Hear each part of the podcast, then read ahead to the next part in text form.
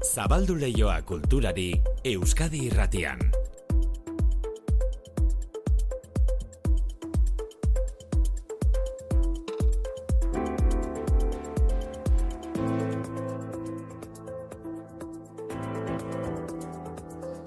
Biak eta hogeita ama iru manuetxe sortu arratzaldeo. Baita zurire maite. Langile mugimendua eta artea lotu dituen erakusketa baten berri besteak beste. Ba bai, langile memoria izena duen erakusketa da, gazteizko zaz espazioan gaur zabalduko dutena, lanarekin eta langileekin lotutako gaiei buruz artistek egindako hausnarketak biltzen dituen erakusketa da.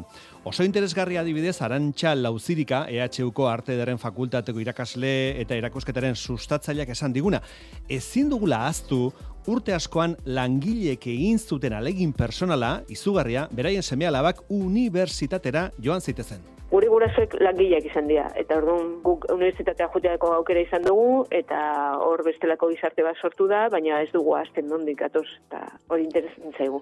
Langile izatearen memoria gogoratzerekin batera, erakusketak gai zehatzagoak ere landuko ditu, zaintza, nagikeriarako eskubidea edo langile borroka. Langile memoria erakusketa gaurtik zabalik duzue Gazteizko Zas, Zas aretoan, San Anton plazan dago. Antzerkia eta arte estenikoei buruzko notizia ugari egunotan, de feria, donosten egiten den jaialdia aurten martxoen amaikatik amalaura, antzerkia, dantza, zirkua eskeniko dituzte, urtero arte estenikoen eskaintza zabala ekartzen du de feria jaialdiak, eta gainera, estrenaldiak ugari, lehen ordu batean esan dugu, maita hartolaren albistegian, donostiara etorriko diren ikuskizunen, euneko irurogei estrenaldiak izango direla. Hoietako batzuk mundu mailakoa gainera. Aurtengo gaia utopia izango da, eta Italia herrialde gonbidatua, norka txiapuso de feria. Italiako institutuarekin ari gara ate berri bat irikitzen, eta bueno, e, ia asko de ferian e, bereekin izketan hasi eta bueno, orain frutua ematen du. Orduan e, akordio hitzarmen honen bidez, ba, bueno, e, hiru konpainia gehi bat, osea, bi alter, aterbaleto, gero zirkoa, eta titere konpainia bat, eta gero koreografia txiki bat e, Burgo New Yorken programen artean. De feriako ikuskizunetarako sarrerak bihartik salgai izango dituzu. Hori donostian, eta gogoratu eibarrek ere pres dituela urteroko antzerki jardunaldiak eibarren otxailaren amalautik martxoaren hogeita batera bitartean gehientxonak koliseo antzokian. Anistasuna da jardunaldien ezaugarri nagusia urteroko moduan. Jose Luis González Pospolo eibarko antzerki jardunaldietako programatzailea. Eklektikoa gara, guztiz eklektikoak. Badu nantzez e, opera postdramatikoa e, hori ekartzen dugula eta klasiko bat ba, La Celestina Zentzu horretan mugarik ez dugula. La Celestina adibidez Eibarren Anabel Alonsok antzestuko du, Eibarti pasako diren beste izen propio batzuk, Lolita Flores, Rafael Álvarez el Brujo, Eibarko antzerki jardunaldietan izango diren izen gehiago, Loraldia produkzioen Mira Adi, Maria Orzelai eta Lider Hernandorekin, Baibenen Masustondoen patioa tragikomedia, txantxakaren esnearen kolorekoa drama, edo kea ziatar taldearen La Sed del Minotauro. Eta gainera, goimailako clown kompainia, Leandre Clown. Ba, da kriston pasada, osea, e, une honetan, ba, Europan mailan ba, ziurazki kloneko, ba, ikuskizun orenetarikoa. E, badon opera postdramatikoak itxiko ditu, Eibarko antzerki jardunaldiak, martxoaren hogeita batean. Eta informazio praktikoa, larun batean jarriko dituzte salgai aurtengo ikuskizunen sarrerak. E, bastanera joateko aitzakia handirik ez da behar, baina gogoratu aste honetan badela ara arrimatzeko aitzakia zoragarria hilbeltza egiten ari dira. Goizean aurreratu dizuegu gaur Jon Alonso idazleak Carballo Euskadin liburua zitzeingo duela. Irati Jimenezek egindako galderak erantzungo ditu. Pepe Carballo detektibea hogei mendeko Espainiako gizartean olakoa zen erakusteko Manuel Vázquez Montalbanek asmatu zuen personaia. Jon Alonsok beti pensatu izan du Euskal Herriak ere behar zuela karbaioren bat. Nik beti pensatu izan dut oso ongi egongo zela baldin eta hemen transizioan eta Euskal Herrian euki izan bagenu Bazke Montalbán bezalako idazle bat eta Karbaio bezalako personaia bat gertatu diren gauzak soziedadian, politikan eta bar gertatu diren gauzak. Hori guztiaren berri emango luken idazle bat izan bagenu gauza handia izango litzatekela, baino ez dugu horrelako idazlerik euki. Jon Alonso Carballo zeta bere liburuaz, gaur zazpietan berroetako gure ametsa elkarten arratsaldeko zazpietan. Ordu horretan zazpietan Euskadi Erratian mezularia. Eta orain, irurak arte, Euskadi irratian kultur leioa. Manu etxe sortu. Marisa Unka, Oiana eta Nerea dira. Oiana, kaixo, arratsaldeon. Apatxaldeon. Nerea, kaixo, arratsaldeon. Kaixo, arratsaldeon. E, badira urte batzuk, Marisa Unka dantza kolektiboa sortu zenutela, 2018 garren urtean hasi zineten. E, oso urrun ikusten duzu hasiera ura, Oiana? Um, oso urrun egia esan ez, oso azkar pasatzaidan sentsazioa daukat egia esan. Baina bai, atzera begiratuta justu horrekoan e, lehenengon saiotako bideo batzuk ikusi ditun eta pixkat aldatu gera, hori bai. E, e, aldatu obera, Baina- imaginatzen dut, Oiana? Ba, noski, noski, beti hobera, bai, bai. Nere, azuk 2018 ze ikusten duzu, oso urrun, oso gertu, nola ikusten duzu?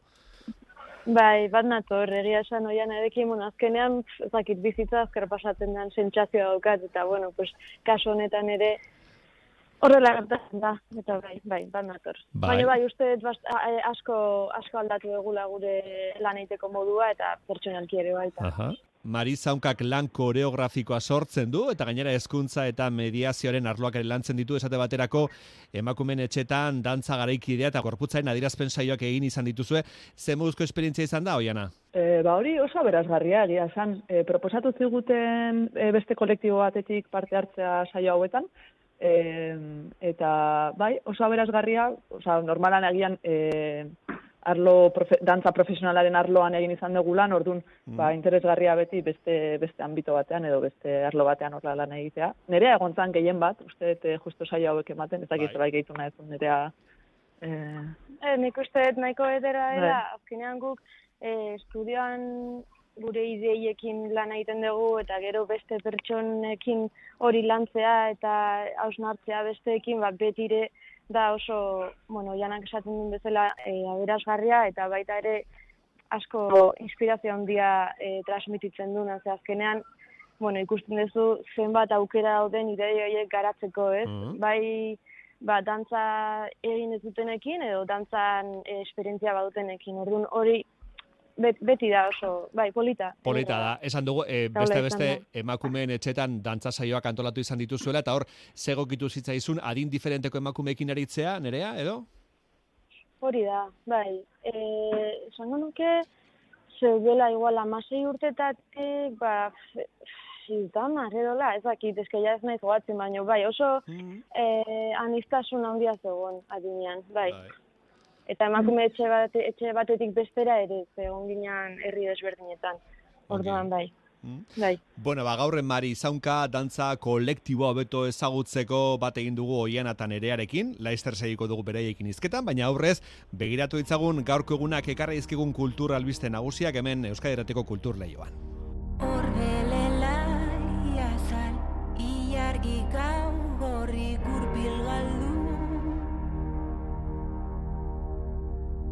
Zurrumbio sena ezin orain ukatu. Zalantzak lotu nau. Gaurko izen propioen artean, Libe, Libe García de Cortázarrek diskoa plazaratu du, azal ezten izeneko diskoa. Libe, Izaki Gardenak edo pasadena taldetan ibilia, eta esan bezala, bakarkako diskoa atera du orain.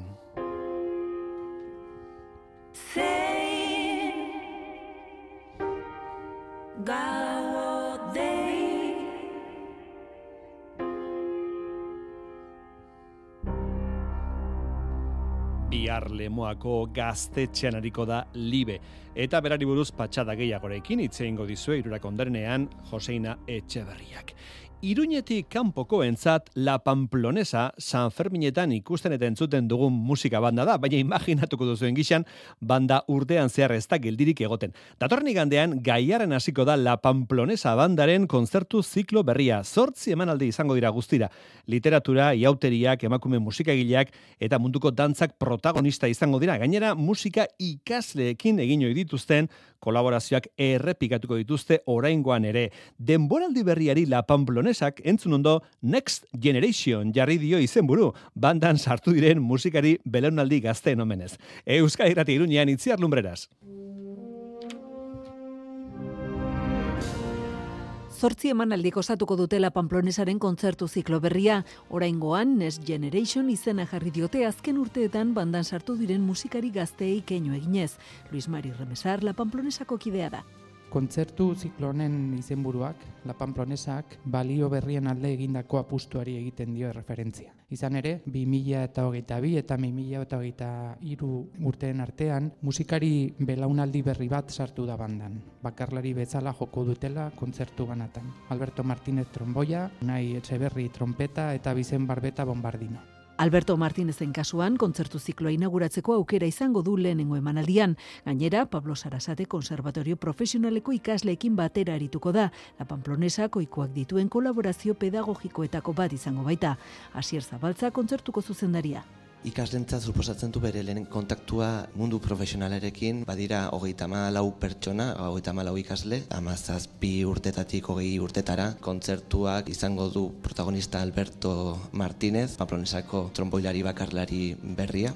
Iauteri garaian etorriko da bigarren kontzertua angertuen ditugun iauterietatik hasi eta munduaren beste puntan ospatzen dituztenetaraino bidaiatuko du publikoak. Lantz, Venezia eta Rio de Janeiroko doinuak interpretatuko dituzte.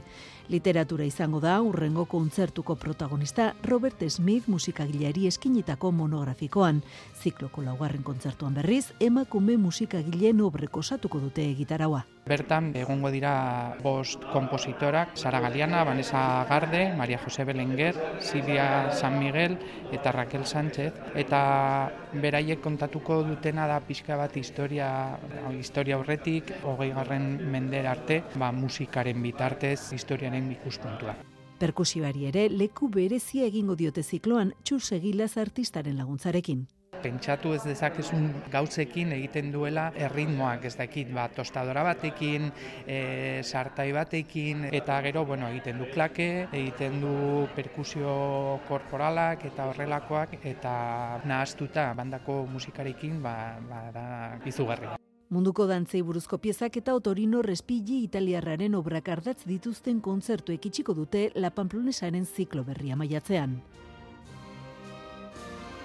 Polita izango da tostadora batekin musika nola egiten duten entzutea.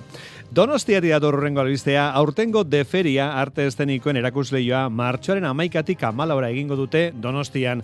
Hogeita margarren edizioa izango da atorren hau, eta lehenengo aldiz atzerriko herrialde bat gonbidatu dute parte hartzera, Italia.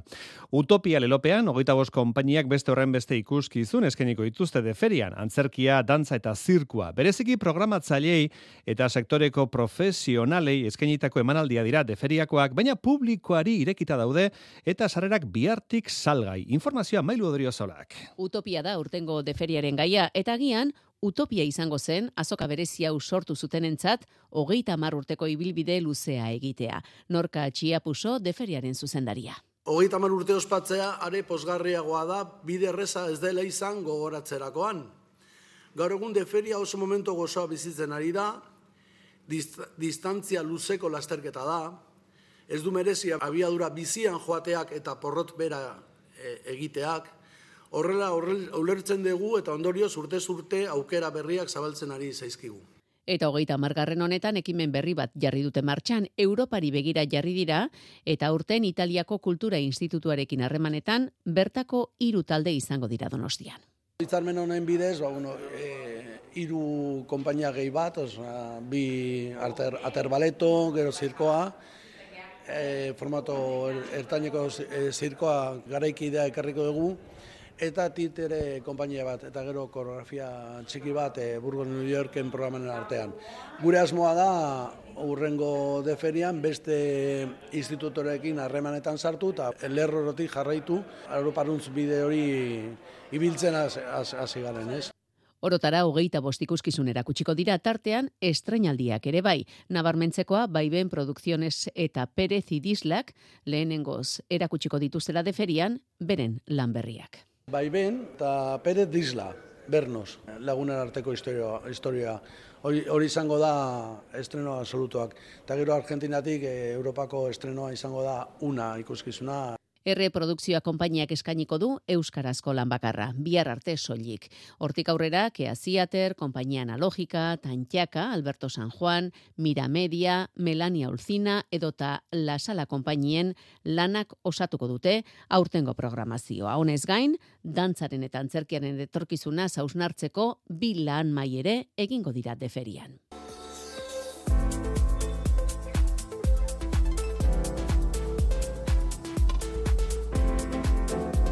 Euskadi irratian, kultur leioa.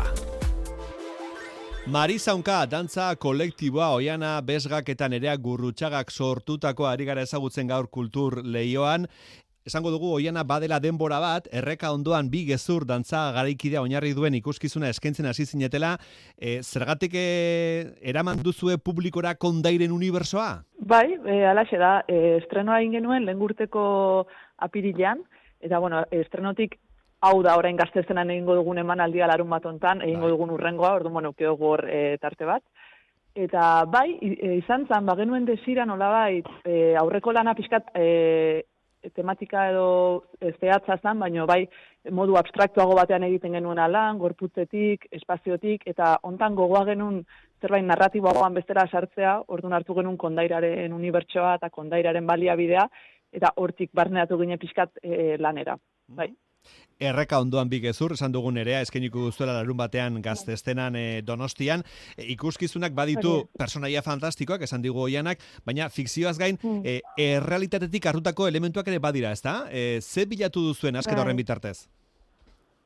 Hori da, bueno, azkenean, e, gezurra, egiaren kontzeptuarekin lanean egon gera, baino era e, zuzen batean adieraztea baino gustatu zaigu, ba hori, esan oianak esan duen bezala, beste mundu fantastiko batean e, kokatzea, e, horrela ere, sugerentzia bat bezala e, proposatzeko audientziari, ez?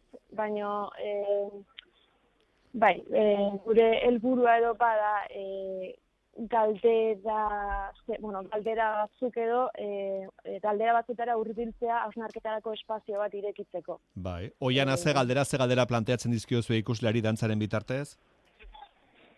Ba, bueno, eh, esango nuke, badagoela hor, e, zer den egia, zer ez, eh, fikzioa eta realitatearen arteko jolas hori, eh, sortu genulako ere pieza bere, has- hasi ginen, ba, krisialdi gara jortan, COVID eta hori guztiaren artean, ez da, bai, aurkitzen ginela leku batean, e, zailtasunarekin ere, zer den egia, zerret, horren inguruko hausnarketa askorekin, e, nola jokatu, e, ba, indar handiago batzuk edo holako ideia handiak e, Bai. botatze dizkigutenean eta honekin Bai. nola erlazionatu, ez? Eta orduan, bueno, horrekiko badago Bai. hausnarketa bat, genero hausnarketa ere beti presente dago gure lanean, Mhm. eta e, hortik ere, ba, gure bizipen pertsonaletatik. Bai, eh, egia esan, gezurrategiaren kontu hori nerea, e, gaurkotasun izugarria duen kontua da, zegerota zalantza gehiago ditugu, baita guk ere komunikabideetan berizteko zer den egia, zer den gezurra, ezta? Ze informazio asko dago, eta Bai, askotan zaila da beriztea, gauza bat eta bestea, ezta? Bai, guztiz, eta baita ere interesgarria uste dut iruditu zaiguna, nola sinismenetara zenbat lotzen geran, eta azkenan hori e, bihurtzen da gure egi bakarra edo, eta horrekin ba, e, zenbat beste aukera galtzen ditugun, ez? Orduan, hori ere baita bai izan da beste galdera bat, e, egia zer dan egia zer dan gezurrarekin, e, lotura bat duela iruditu zaiguna, eta ba, zorionez, pues, e, e, aukera izan dugu ere baita, egi asko e, e, aztertzeko, edo irekitzeko gure burua, esan, bai, hori da. Bueno, oi- oiana, erreka ondoan bigezur, e, zure eta nereen arteko elkarlana da, baina e, taldea handiagoa zarete, ez da? Bai, alaxe da, e, sortu genuen musika originala Luz González, musikariarekin, e, bera bizi dela Suizan, baino ere Galiziakoa da bera, eta gero argietan ere auki genuen Andoni Mendizabal, jantzitegian Valentina Atzati, eta Lourdes Arruti, dela nerearen ama, auki genuen, eta, bueno, kanpo begirada ere auki genituen anitz, e, Ainara Gurrutxaga, Maria Ibarretxe, Marti Ugal, eta Aitor Arruti argazkitan, ordu, bueno, hau izan da e, ekipoa, egon dana gurekin, eta oso elkarlanean gainera egin dugu lana, modu neko kolaboratibo batean. Orduan bai, talde Bai. ederra. Bueno, eta lehen esan dugun gixan nerea urrengo itzordua izango duzu ergun Bai. batean donostian gazte estenan, hor izango da emanaldia, nola animatuko dugu jendea bertara joan dadin. Aurreko batean, ba, zuen eh, tankeran dantza garaikiren dabilen jendearekin hitzein genuen, eta planteatzen genien, ez da, horrendik ere jende asko pixka bat, erreparoa bezala ditura dantza garaikideren aurrean, esaten dute, ah, ez dut ulertuko, zaila egingo zait, nola animatuko dugu jendea, Bai. nerea? Bai, bueno, nik uste eh, eta guk ere emanaldi hau bidaia bat bezala e, bizitzen dugu eta azkenean gonbidatu nahi dugu e, ikuslea ba, gure bidaia honetan, etengabe mundu desberdinetan e, murgiltzen den mundu honetan, e, ba hori, e, bueno, gurekin, gure, gurekin e, bai, etortzea eta ba, prozesu hori sentitzea gurekin batera, eta, bueno, pues, suerte baldin badago, ba, e, emozioak, e, emozionalki ere baita, ba, ins- inspirazio bat e, transmititzea, edo. bai. Oian, azte esango zenuke Bai. jendea animatzeko, joan, da, joan daitezen larun batean, gazte estenara. Ba, bai, nik izango nuke dela pieza oso dinamikoa, e, freskoa eta eta dibartigarria ere. Ah. Azkar pasatzen den pieza bat dela Vale. digute, umore puntu bat ere du. Bueno. Orduan, benetan konbidatzen dugu jendea, azkenan dantza garaikidea oso ezberdina izan daiteke konpainia batetik bestera, eta gonbita botatzen dugu ere, ba, bakoitzaren lenguaia ezberdinak ba, ezagutzera, orduan, hori izango nuke. Ongi pasak, bai, nuke esan barkatu, esango nuke ere dantzaz gai beste arlo batzuk ere ukitzen ditugula, testua bestia, orduan, ba, alde horretatik ere, e, bueno, interesgarria izan daiteke. Mm. Bueno, da, Oso ongi, erreka ondoan bigezur, Bai. donostian larun batean, eta gero ikusi dut, andoainen izango zaretela, bastero antzokian, otsailean. Bai, hori da. Hori bai, da. Bai. Vale. E, beste proiekturi bai esku artean, edo momentuz e, honekin jarraituko duzu, eh? Bai, momentuz, Momentuz, dut, eh, eh, ideia- honekin. Esan erea?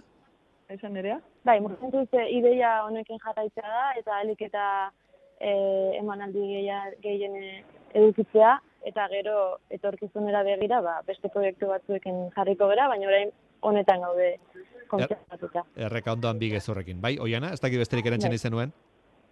Bai, horixe. Oso bai. ongi, oso ongi. Ba, Marizaunka kolektiboko oiana bezga eta nerea gurutxaga mila esker kulturleiora, Euskal Herratiko kulturleiora arrimatzagatik. Sorte hon. Eskerrik asko zuri.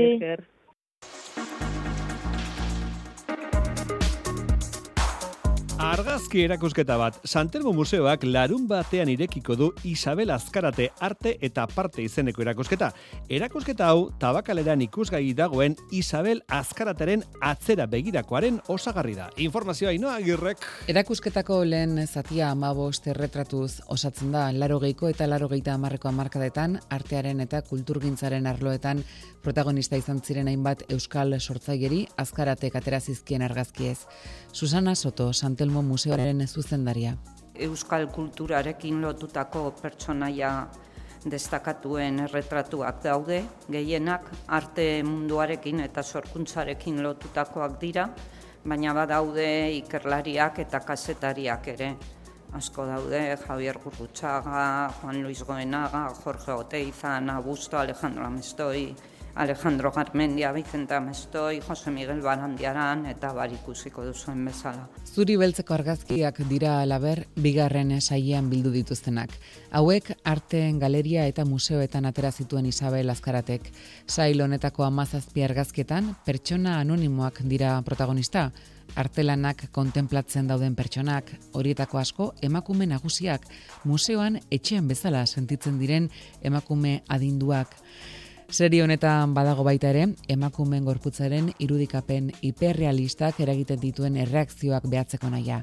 Emakumezko gorputz biluziek museoetako ikuslengan eragiten dituzten erreakzioak jasotzeko lana. Pertsona anonimo hoien kontemplazioa argazkilariaren begirada ironikoak harrapatu zuen. Santelmoko laborategian dagoen erakusketa honek, New Yorkeko natur historiaren museora sartzeko aukera ere emango digu. Are gehiago, biltegiko giltzak emango dizkigu.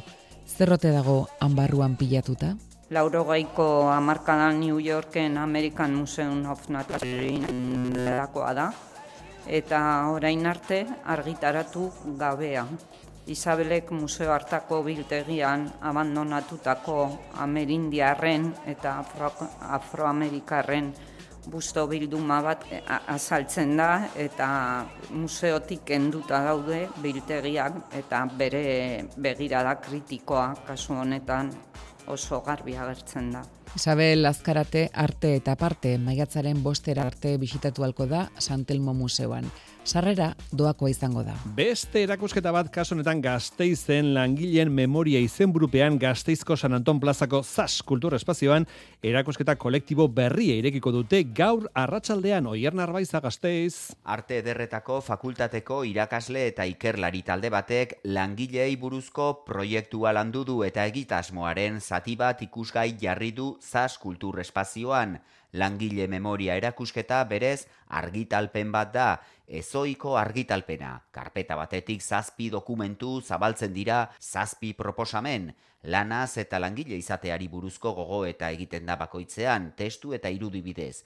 Arantza lauzirika erakusketaren sustatzailea. Badirudi gaur egun hori ja ez direla langileak, langile klasea desagertu dela, baina ezken batean badirudi guztiok garela klase media, baina azkenean guztiok lan egiten dugu, ez? Eta pixka bat gure ikuspegia guzti honetaz. Berez eh, gaiak horretaz doaz, ez? Alde batetik lan produktiboa badirudi beti begiratu dela eta gero badago beste lan bat produktiboa izan dena, baina oso produktibo izan dela kapitalismorako dela hori, ez? Etxean geratzen ziren pertsonak aurrak zaintzen, etxea zaintzen, nagusiak zaintzen eta beraien lana gabe ez izatea ezin du aurrera egin, ez? Ez den, ez orain. Eiderreguren artista ama eta langilea da, zaintzaren inguruko ekarpena egin du. Maria Muriedasek eta Iñaki Bilela beitiak lehengo lantegitik egungora bitarteko garapena ikertu dute.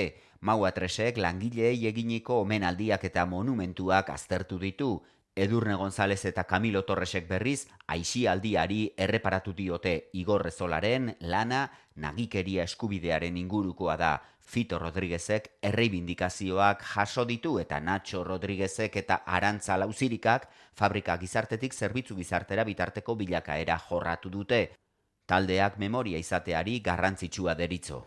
Gurasoek langileak izan dira, eta orduan guk unibertsitatea joteako aukera izan dugu, eta hor bestelako gizarte bat sortu da, baina ez dugu azten nondik atoz, eta hori interesatzen zaigu. Otsailaren sortzian proiektzioa eskainiko dute lan denborari buruzko lehen alea izango da. Fin labur baten zirri borro bat dela esan dezakegu lanaren inguruan, ez? Gaur egun nola desagertzen diren aspaldi erabiltzen ziren terminologia guzti hori, ez? Adarra edo nola kontrolatzen zuen nolabait herri batetako ordutegia, ez? E, fabrikako adarra jotzen zuenean, ba, guztio sekiten ze ordu zen. Itz pilo bat, gaur egun nola desagertzen duaz. Erakusketa argitalpen formatuan jarri dute eskuragarri, erosi nahi duenarentzat.